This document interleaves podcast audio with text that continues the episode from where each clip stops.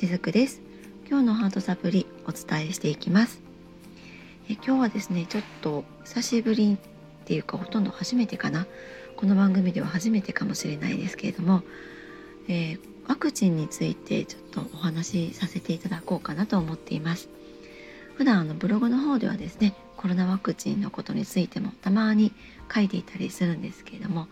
こちらの方では初めてかなと思います。えー、っていうのもですねもうコロナワクチンに関してはもう私はもともと受けなくてもいいって思っている派なんですね。あの私自身がですよ。もちろんあのもともと持病がある方とかご高齢の方とかそこら辺はまたちょっと事情が違ってくるんですけれども私自身はまあどちらかというと健康体なので受けずに過ごしたいって思っている方なんですね。ただ看護師という立場上どうしても受けなければいけないので受けてはいるんですが先日ですねあの娘の、えー、部活動の方で作っていたグループ LINE に、ま、ワクチンを受けさせますかどうですかみたいな感じで LINE が回っていたのでそれで今日はこのテーマを取り上げようと思ったわけなんですけれどもあのこのワクチンをですねどうして私はじゃあ受けなくていいって思っている派なのかっていうところからお話をしていこうかなと思うんですけれどもこれはあくまでも看護師の立場としてお話をしているわけではなくて、えー、見えない世界、まあ、エネルギーのところの観点から見たお話にはなるんですね。で結局やっぱりそのワクチンに関しても他のことに関してもそうなんですけれども自分は何を引き寄せたいのか健康な体でどんな風に幸せに生きたいのかって、まあ、そんな風な観点でワクチンの方も捉えていくとそのウイルスとか外側にあるそういった自分の健康を、えー、犯しかねないものそれに対して怖い怖いどうしようどうしようって思いながら生きていくのとあるいは、えー、自分の免疫力を高めたりしていく中でどうやってこのウイルスと共存していくかっていうそちらの方に意識を持っていくのかっていうのでは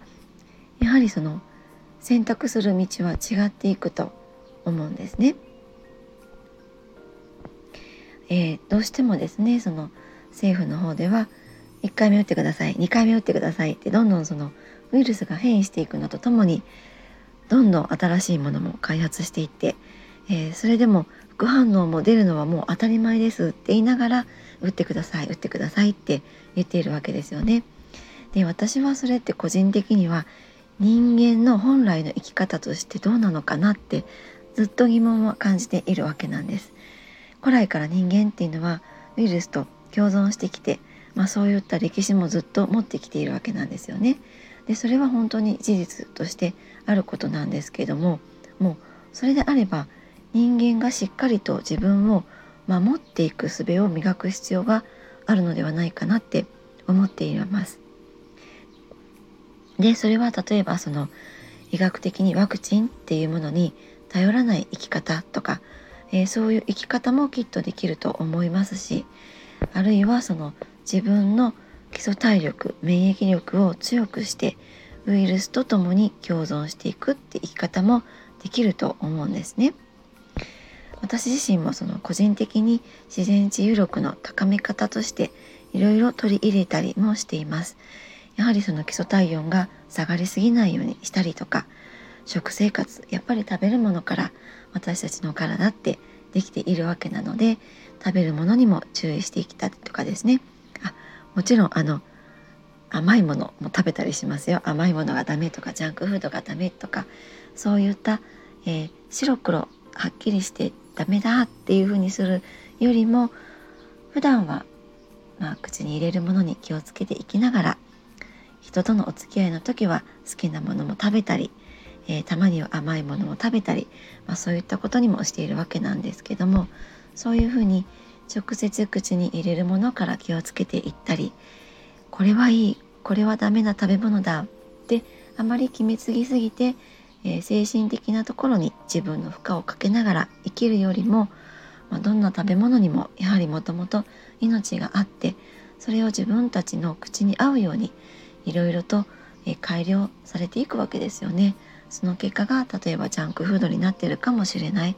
でももともとそういったものを作り出してくれた、えー、生き物たちとか植物には何の、えー、罪ももちろんないわけなのでやはりそう考えるとジャンクフードが私たちにとってとてもダメなものだって捉えてしまうのは私はちょっとそれは違うのかなってそんな風に思ったりもしながら、えー、いただいていたりするわけなんですね。そんな風に自然の中から生まれた食べ物と、えー、あるいはウイルスと共存しながら、えー、いかにこうバランスを取りながら生きていくっていうのはとても大事なのではないかなって感じているわけなんですね。はい、えーと、この続きはまたお話をさせていただこうかなと思います。今日も最後までお付き合いくださりありがとうございました。しずくでした。